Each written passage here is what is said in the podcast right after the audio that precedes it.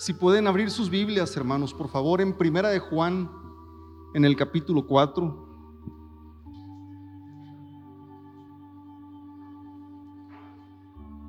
Primera de Juan, en el capítulo 4.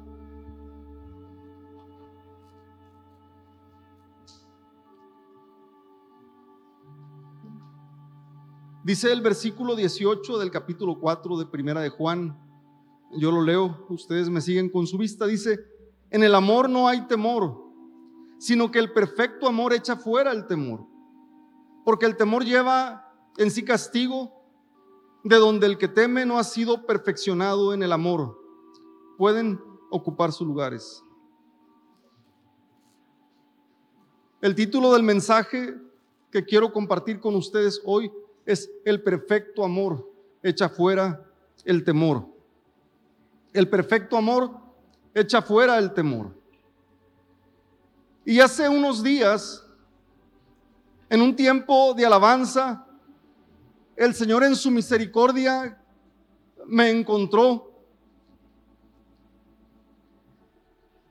Y recuerdo que estaba yo cantando el canto que dice, eleva tu visión, ya que jamás hemos pasado por aquí. Eleva tu visión y tú verás la gloria del Señor. Y en ese momento, hermanos, estando el Señor ahí, el Señor ponía en mi pensamiento el tiempo glorioso que viene.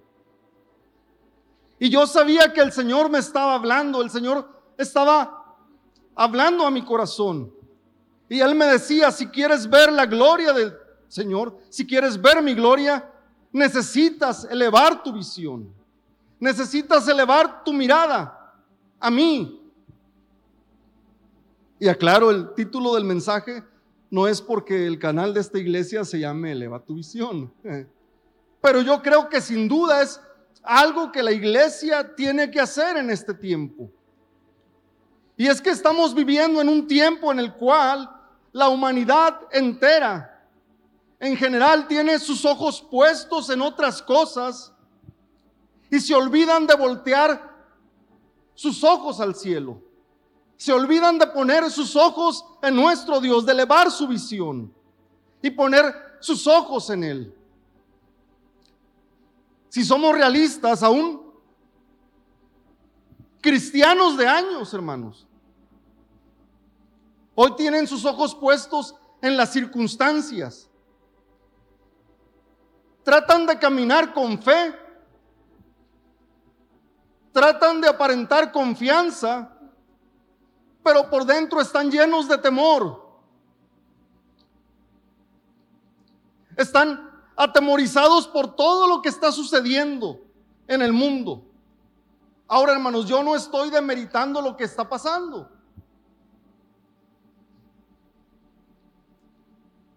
Pero creo que vale la pena dejar en claro que Dios tiene el control de cada detalle, de cada situación que pasa a nuestro alrededor, de cada circunstancia en la que como cristianos nosotros somos metidos. Ah, pero, y en ese tiempo en el cual el Señor estaba visitándome, también yo sentía, pero es que llega el momento en el cual las circunstancias comienzan a acercarse a nosotros y comenzamos a dudar y comenzamos a llenarnos de temor. Pero comenzamos cantando un canto, sé fuerte y valiente, no, desmayes, contigo estoy. Y debe de ser el testimonio de cada hijo de Dios en este tiempo. Dice primera, leímos primera Juan 4, 18, en el amor no hay temor, sino que el perfecto amor echa fuera el temor. Y fíjense, esto lo está diciendo en el contexto de la fe que vence al mundo. Si uno sigue leyendo, está hablando de que nuestra fe nos va a dar la victoria en este tiempo. Si la humanidad en la actualidad está en pánico, pero es urgente que nosotros como pueblo de Dios elevemos nuestros ojos a Él. Pongamos nuestros ojos en Dios y comenzamos y comencemos a ver la gloria que muy pronto ha de manifestarse. Oh hermanos, pero bajamos nuestros ojos, vemos las circunstancias y comenzamos a dudar, comenzamos a llenarnos de temor.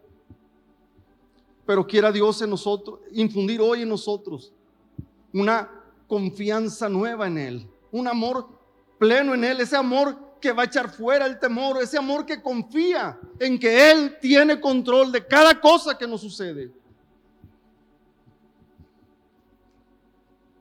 Hablando en Lucas 21, hablando sobre las señales antes del fin,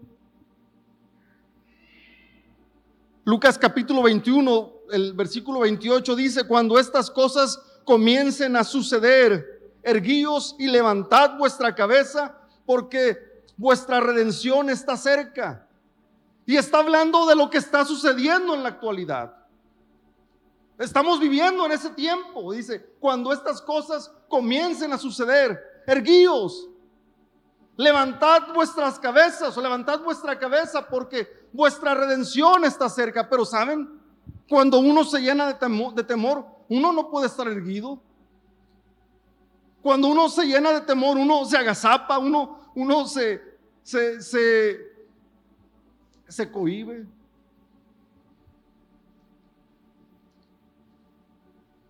Pero es tiempo de levantar nuestra cabeza, es tiempo de permanecer erguidos, erguidos, perdón.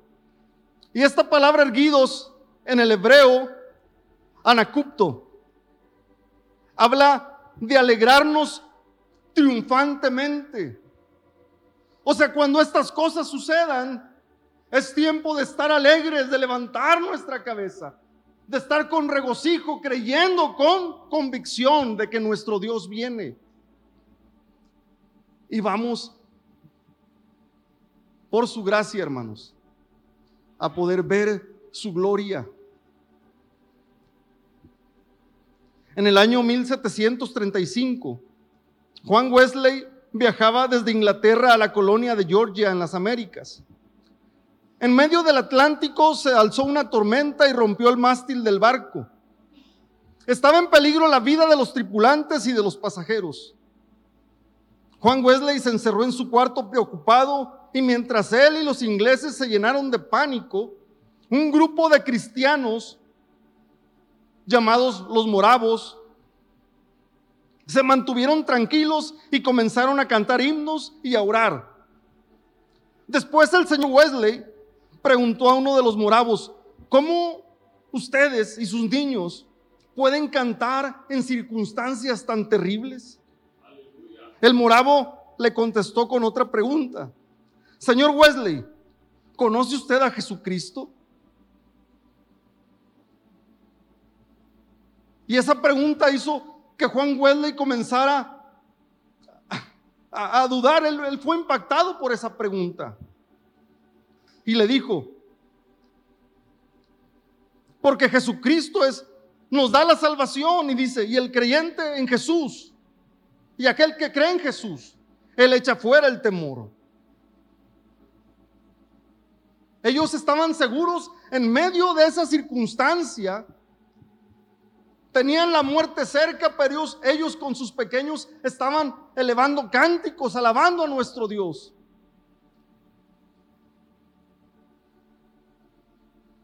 Ellos sabían, ellos conocían a Dios. Hoy hubo una palabra, Señor, te hemos conocido. Señor, has derramado tu amor. ¿Cómo no alabarte? Y es que el perfecto amor echa fuera el temor. Cuando uno sabe que es blanco del amor de Dios, uno sabe que sea cual sea la situación por la cual Dios decida meternos, uno está en las mejores manos. Sea cual sea la situación, uno debe de tener su confianza puesta en Dios.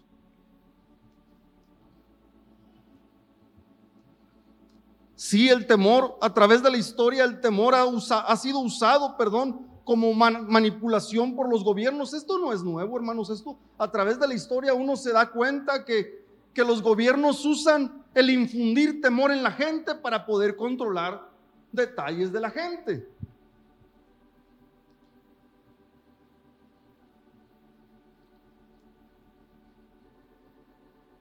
Oh, pero que nosotros en este tiempo, hermanos, decidamos elevar nuestros ojos a Él y comenzar a alabarlo y a darle gracias. Cuando vengan esos tiempos de temor, ay, estoy empezando a sentir el cuerpo cortado. Hace unos 15 días aproximadamente, a mí me tocó que de repente me comenzó, no, más, más tiempo, 20 días tal vez, me empezó a doler mi garganta. Yo no tenía, de verdad, hermanos, se los digo, yo, yo, no, yo no estaba atemorizado. Pero uno habla con la familia y luego, luego, mira, y chécate la oxigenación y haz esto y el otro y bla, bla, bla. Y bueno, lo hice. E, está bien, hermanos, lo hice. Pero somos, somos carne. Y, uno y uno como quiera comienza a, ser, a ser influenciado por lo que ve, por lo que oye, y uno comienza a bajar su mirada y a poner su mirada en las circunstancias y de repente ya estamos atemorizados. Y el temor causa muchos efectos negativos en nuestras vidas. De cualquier modo, hermanos, aun si el peligro es muy real, sentir miedo no es la solución. Al contrario, nos volvemos más vulnerables. Hay una frase que dice, el que teme sufrir, ya está sufriendo el temor.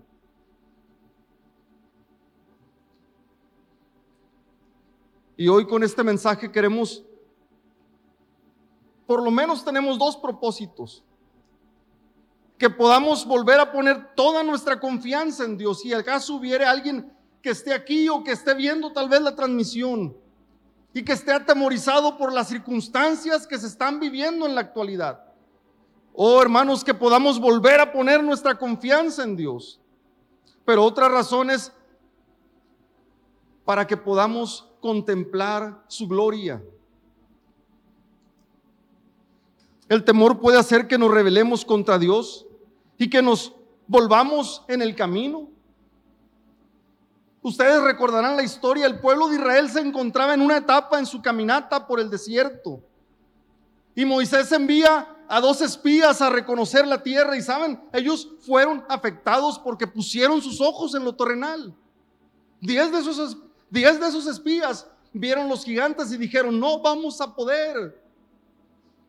Se llenaron de temor, ¿Y qué hizo? ¿Qué, ¿Qué, pasó? Ese temor comenzó a dispersarse por todo el campamento. Y dice que en sus corazones ellos decían, vamos a volvernos. No dicen sus corazones, ellos lo dijeron, vamos a volvernos. Ellos acababan de experimentar los milagros que el Señor había hecho con ellos, los prodigios que Dios había hecho, pero saben, es lo que hace el temor hace que nos olvidemos de las cosas preciosas que Dios ha hecho con nosotros.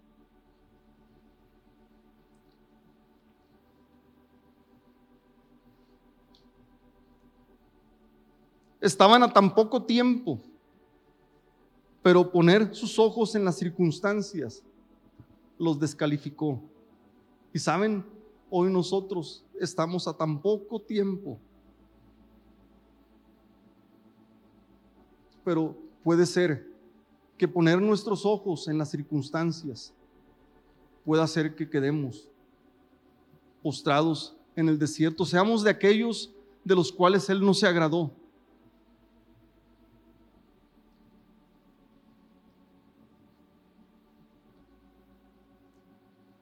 Diez de los dos espías dieron un reporte basado en las circunstancias. Y es que las cifras de muertos van en aumento. Y de repente nos llenamos con esas noticias, hermanos. Y, y las cifras de y bla, bla, y estamos todos atemorizados. Oh, hermanos, comenzamos a poner nuestros ojos en lo terrenal. Y nos olvidamos de lo que Dios es capaz de hacer. Y por otro lado, si Dios decide tocar nuestro cuerpo, ¿no es Él el que gobierna nuestra vida? ¿No somos de Él?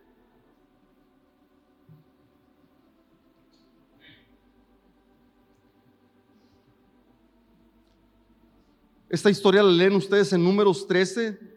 Les leo rápidamente. Dice el versículo 31, más los varones que subieron con él dijeron, no podremos subir contra aquel pueblo porque es más fuerte que nosotros. Y hablaron mal entre los hijos de Israel de la tierra que habían reconocido, diciendo, la tierra por donde pasamos para reconocerla es tierra que traga a sus moradores y todo el pueblo que vimos en medio de ella son hombres de grande estatura. También vimos ahí gigantes, hijos de Anac, raza de los gigantes. Y éramos nosotros a nuestro parecer como langostas y así les parecíamos a ellos. Versículo 1 del 14, del, del, capítulo 14 de Números. Entonces toda la congregación gritó y dio voces y el pueblo lloró aquella noche y se quejaron contra Moisés y contra Aarón todos los hijos de Israel. Y les dijo toda la multitud, ojalá muriéramos en la tierra de Egipto o en este desierto, ojalá muriéramos ¿Por qué nos trae Jehová a esta tierra para caer a espada y que nuestras mujeres y nuestros niños sean por presa? ¿No nos sería mejor volvernos a Egipto? Designemos un capitán y volvámonos a Egipto, decían el uno al otro. ¿Por qué, hermanos? Por el temor. Pusieron sus ojos en las circunstancias, pusieron sus ojos en la adversidad y dijeron, no vamos a poder.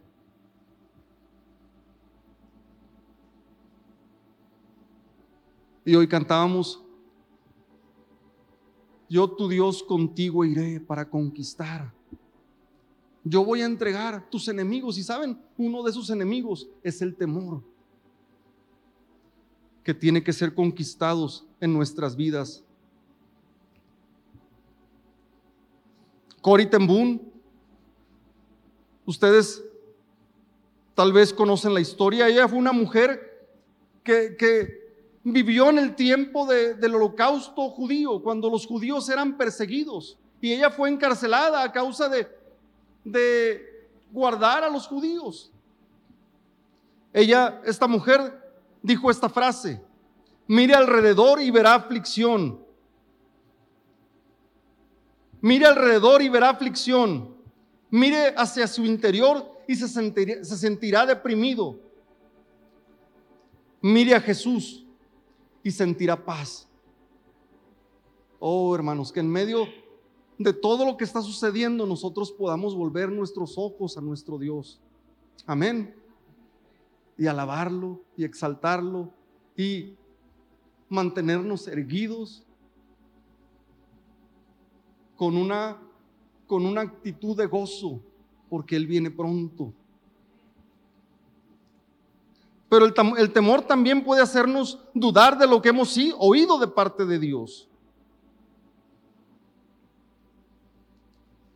Ustedes conocen la historia cuando el Señor Jesús hizo a sus discípulos que pasaran eh, por el mar de Galilea.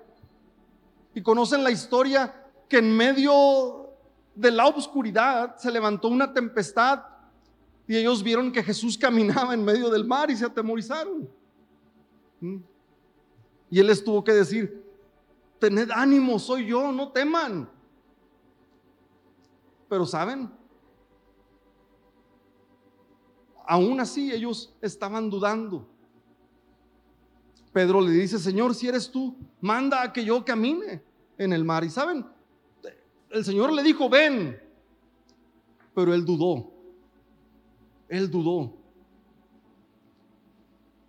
El temor también nos hace dudar de lo que nosotros oímos de parte de Dios.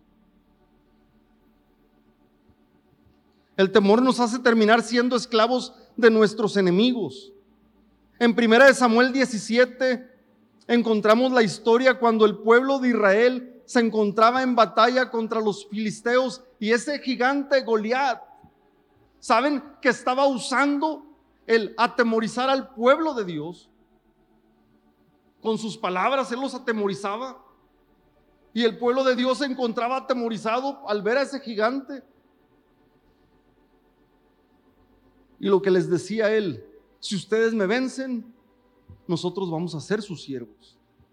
Pero si yo los venzo, ustedes nos van a servir a nosotros. Oh, pero se levantó un jovencito insignificante, David. Ustedes conocen la historia. Ese jovencito no tenía sus ojos puestos en las circunstancias. Y yo me recuerdo hace muchos años, aquí, en esta iglesia, estaba un predicador hablando y había un pizarrón. Y él estaba contando esta historia de cuando David derrotó a Goliat. Y decía, él ilustraba con un dibujo así muy sencillo, cómo los, el pueblo de Israel veía al gigante. Pero yo me acuerdo que en el dibujo él también ilustró, pero lo que no podían ver era lo que David estaba viendo. O sea, no podían ver que, que el Señor era el que estaba peleando por David. Y sí, el Señor, o sea, David lo dice ahí, le dice al gigante, tú vienes a mí con espada, lanza y jabalina, pero yo vengo a ti en el nombre de Jehová de los ejércitos. Él no tenía temor porque él conocía a su Dios. ¿Conoces tú a Dios?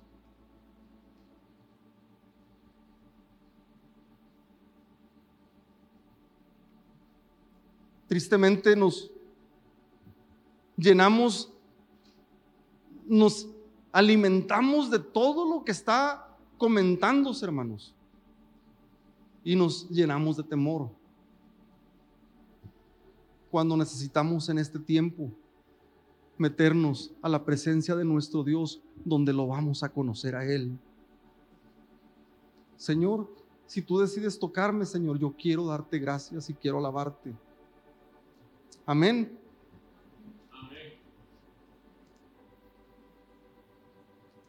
El temor también nos hace ser movidos o guiados por nuestras emociones. Santiago 5 dice que Elías era un hombre sujeto a pasiones semejantes a las nuestras. Y se refiere a este profeta como un hombre muy usado por Dios, pero también era un hombre que se dejaba dominar por sus emociones. Y ustedes pueden leer en la historia, un día él se encontraba derrotando a los profetas de Baal y obteniendo una victoria de parte de Dios a los ojos de todos. el Señor lo había respaldado de una manera tan preciosa. Y al otro día, por la palabra de Jezabel, porque él escuchó, él se encontraba atemorizado, deseando morirse. ¿De quién estás escuchando tú?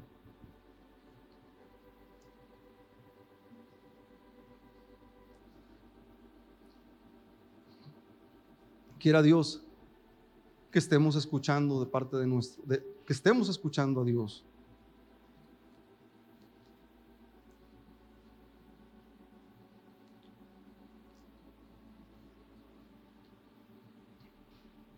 Si la Biblia nos dice que no debemos de andar por vista, sino por fe.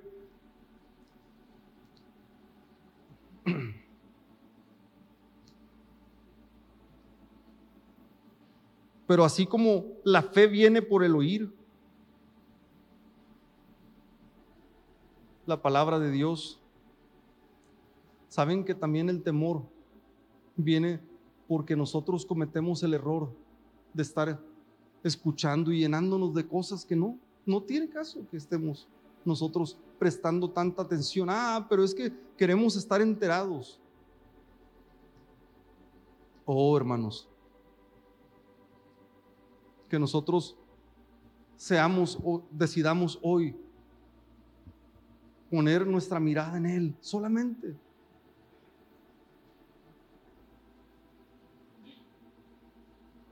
Y confiar en que Él tiene el control sobre nuestra vida. Para desarrollar una fe, la cual vence el temor, debemos acudir a la fuente correcta que es Dios. La Biblia nos enseña que Él es el autor y consumador de la fe. De aquí la importancia de que nosotros tengamos una vida de comunión con Dios, una vida en la cual nosotros estemos buscando a nuestro Dios. Y es ahí donde nosotros vamos a recibir fe, la confianza para poder permanecer fieles a nuestro Dios.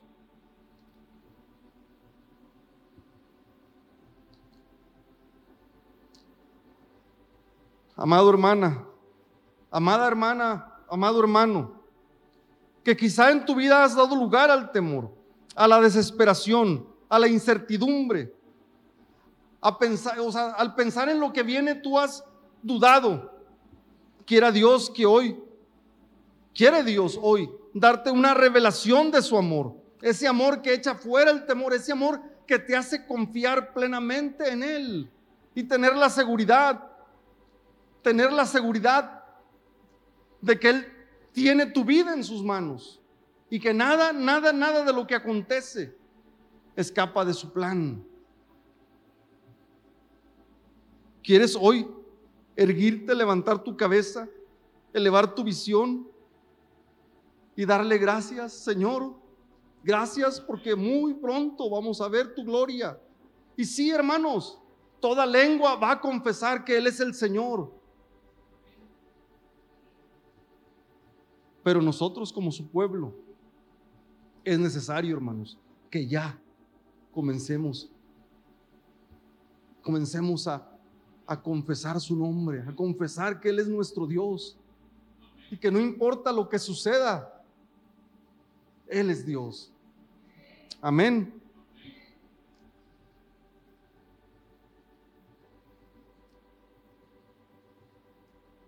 Dice el Salmo 34.1. Bendeciré a Jehová en todo tiempo, su alabanza estará de continuo en mi boca. En Jehová se, alegrará, se gloriará mi alma, lo oirán los mansos y se alegrarán. Engrandeced a Jehová conmigo y exaltemos aún a su nombre. Busqué a Jehová y él me oyó y me libró de todos mis temores. Si tú has sido una persona que llegan los momentos en los cuales comienzas a dudar y comienzas a llenarte de temor, Haz lo que hizo el salmista. Busca a Dios. Él es el que puede librarte de todos tus temores. Dice, los que miraron a Él, los que levantaron su rostro a Él, fueron alumbrados y su rostro no fue avergonzado. Sus rostros no fueron avergonzados. Este pobre clamó y le oyó Jehová y lo libró de todas sus angustias. El ángel de Jehová acampa alrededor de los que le temen y los defiende. Y dice, gustad y ved que es bueno Jehová.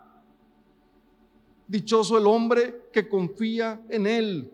Y esta palabra gustad y ved que es bueno Jehová también puede traducirse, prueben, dense cuenta que el hombre que confía en Jehová es dichoso.